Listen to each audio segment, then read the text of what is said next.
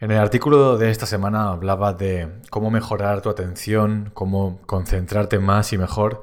Y es un tema que me fascina porque la verdad es que me cuesta mucho concentrarme, pero nada me hacía pensar que precisamente en el inicio de la siguiente semana, publiqué esto el viernes, durante el fin de semana y sobre todo hoy, el momento en el que grabo este podcast, que es lunes, me iba a encontrar en esa situación en la que siento que, que me falta atención, de que no sé por dónde continuar, de que todo es demasiado, demasiado grande, demasiadas opciones y al final acabó paralizado y sin hacer nada. Es justamente lo que estaba descubriendo o describiendo más bien en el artículo.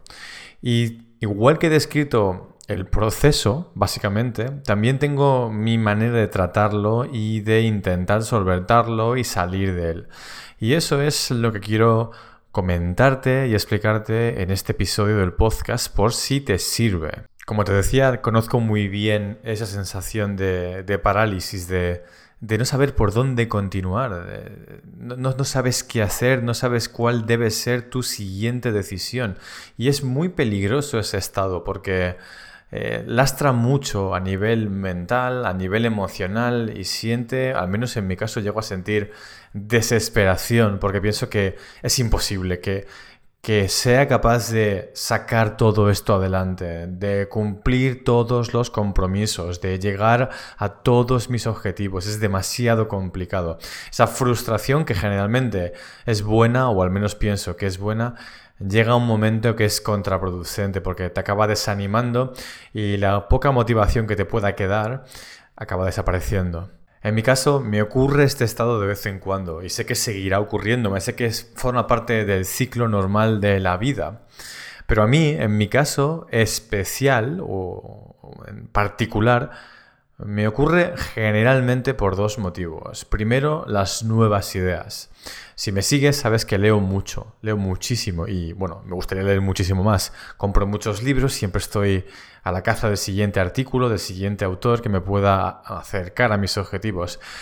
Eso está genial, pero la parte quizás que es más difícil de llevar para mí es qué hacer con todas las nuevas ideas que obtengo.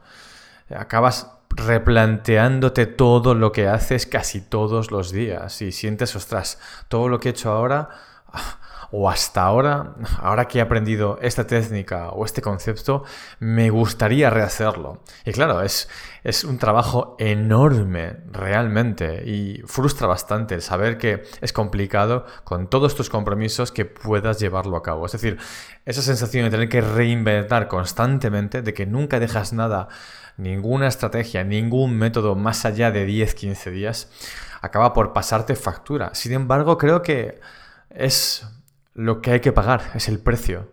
Es el precio por intentar hacer algo mejor o por llegar a hacer algo que nadie hace. Pero eso no quiere decir que sea muy frustrante y en determinados momentos como este en el que me encuentro, realmente paralizante. Además de las nuevas ideas, de la nueva información, el decir que sí o el no decir que no, es la siguiente pieza en este puzzle que me lastra muchísimo.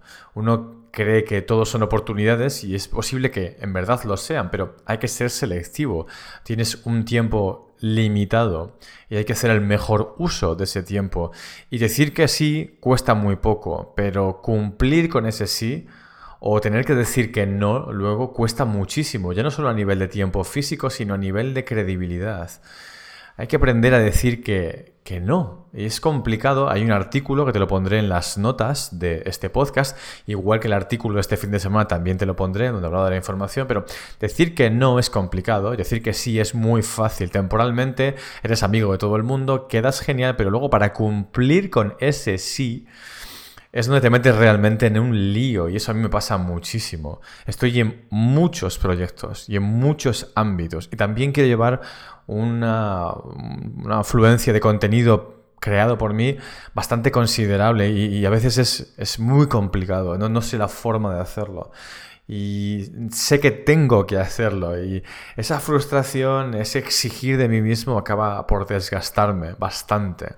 Entonces, las nuevas ideas, más que, más que las nuevas ideas, el, implementar, el desear implementar ya las nuevas ideas que voy aprendiendo y el decir demasiado que sí o demasiado poco que no, para mí es una combinación letal. No sé si te está sirviendo, espero que sí, a tu nivel, más allá o más que, más que yo, menos que yo, mm, con circunstancias diferentes, pero estoy seguro que te puedes identificar con, con las dos facetas o con una al menos. ¿Qué ocurre entonces? Que al final tu agenda, mi agenda es un puzzle.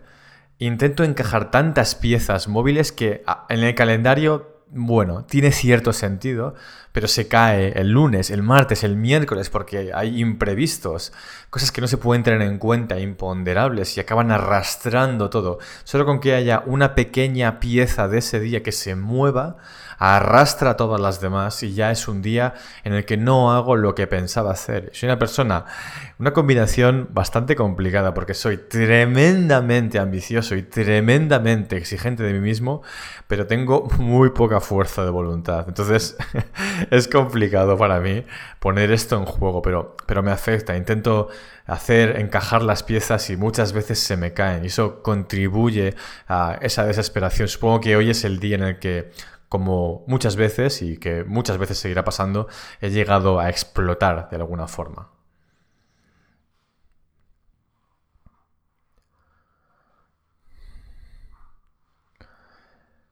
¿Qué es lo que suelo hacer en estos casos? Bueno, pues lo primero de todo, y espero que también te sirva esto, al menos mi manera, es sal de tu entorno físico, sal de tu casa, sal del trabajo, sal del instituto, sal de la universidad, sal de donde sea y vete a un lugar donde estés tranquilo o tranquila, donde estés solo o sola. Hay cosas que solo se pueden hacer en soledad.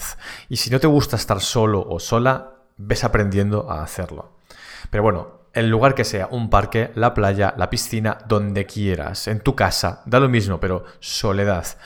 Y recuerda cuáles son tus objetivos. Recuerda cuáles son tus objetivos. Saca la lista de Evernote, como en mi caso, o un papel y lápiz, da igual, dónde lo apuntaste, dónde lo ves todos los días. Aquí puede ser que tengas un problema, y es que no tengas unos objetivos, con lo cual nada de esto tiene sentido. Creo que es imposible que llegues a esta fase si no tienes unos objetivos. Pero si lo estás escuchando, aún así, este episodio te recomiendo que vayas al episodio número 7 de este podcast, donde hablo de cómo crear y perseguir unos objetivos. Es muy importante porque si no, nunca vas a saber si te estás dirigiendo a donde quieres dirigirte si no sabes cuál es el destino. Es que es completamente lógico, pero asumamos que sí que los tienes. Bueno, pues piensa realmente, ¿esto que estoy haciendo en mi día a día me está acercando o me está alejando? Y créeme, no puede ser intermedio. O te acerca o te aleja, no puede dejarte en el mismo sitio, no existe esa fuerza neutra, o algo o alguien te acerca o te aleja. Y hay que ser sincero con uno mismo o misma, porque esa persona puede ser un familiar o alguien muy querido, o ese lugar puede ser una empresa o una institución que tengas mucha relación, pero no te esté viniendo bien en el sentido de que no te acerca a lo que tú quieres hacer. Y es una decisión complicada y son sentimientos encontrados, pero hay que ser sincero con uno mismo o misma y ver realmente cuál es el problema, cuál es la causa, porque si no es imposible llegar a solucionar los efectos. Una vez habiendo visto cuáles son las causas, cuáles son eh, los motivos por los que has llegado a esta situación, tienes que reconducirlo todo. Tienes que reordenar todo otra vez en base a esos objetivos y usa tu intuición. Sabes perfectamente qué es necesario y qué no. Sabes perfectamente dónde estás perdiendo el tiempo. Es, así, tienes que reconocerlo. Entonces, tienes que deshacerte de lo que no sea imprescindible. Y es, complicado, yo solo entiendo y es, muchas veces no se puede hacer. Pero bueno, la teoría dice eso y donde puedas implementarlo tienes que hacerlo. Al menos separa lo urgente de lo importante. Lo importante para ti generalmente no es lo urgente. Las urgencias, si lo piensas, suelen ser de otras personas. Tus urgencias nunca están en el plato, nunca están en la ecuación. Y si no haces tiempo, lo pones en el calendario para lo importante, Siempre dependerás de lo urgente de otras personas y nunca harás lo que es importante para ti. En mi caso, ¿qué es lo que hago? Pues pongo como primera acción de la mañana mis propias acciones que más me acercan a mi objetivo. Generalmente trabajar, crear alguna serie de contenido, grabar, escribir, cosas que sé que me exponen hacia otras personas que tienen otras oportunidades que me pueden acercar a mis objetivos. Porque lo siguiente que te quiero decir es que si no puedes decir que no, y yo sé que hay cosas que no se pueden decir que no, al menos no les des la total prioridad, la total atención. Déjalo por una parte del día donde solo te ocupes cuando has hecho lo que sí te acerca. Esa hora de estudiar, esa hora de leer, esa hora de exponer, esa hora de practicar. Eso es sagrado. Hazlo lo primero del día y al menos luego rebota, como en mi caso, entre email tras email y urgencia tras urgencia, pero por lo menos con la conciencia tranquila de que lo que tenías que hacer, lo que sí te acerca a tus objetivos, ya está hecho. Y con esto termino.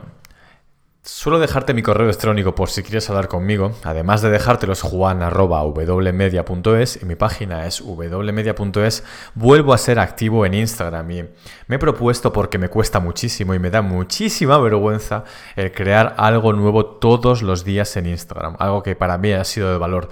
Lo he hecho otras veces con mayor o menor éxito, al menos para mí, pero ahora llevo haciéndolo un par de semanas y me siento más o menos a gusto. Así que si quieres estar atento o si quieres enviar un mensaje privado o si quieres ver lo que expongo por ahí, mi usuario en Instagram es juanwmedia.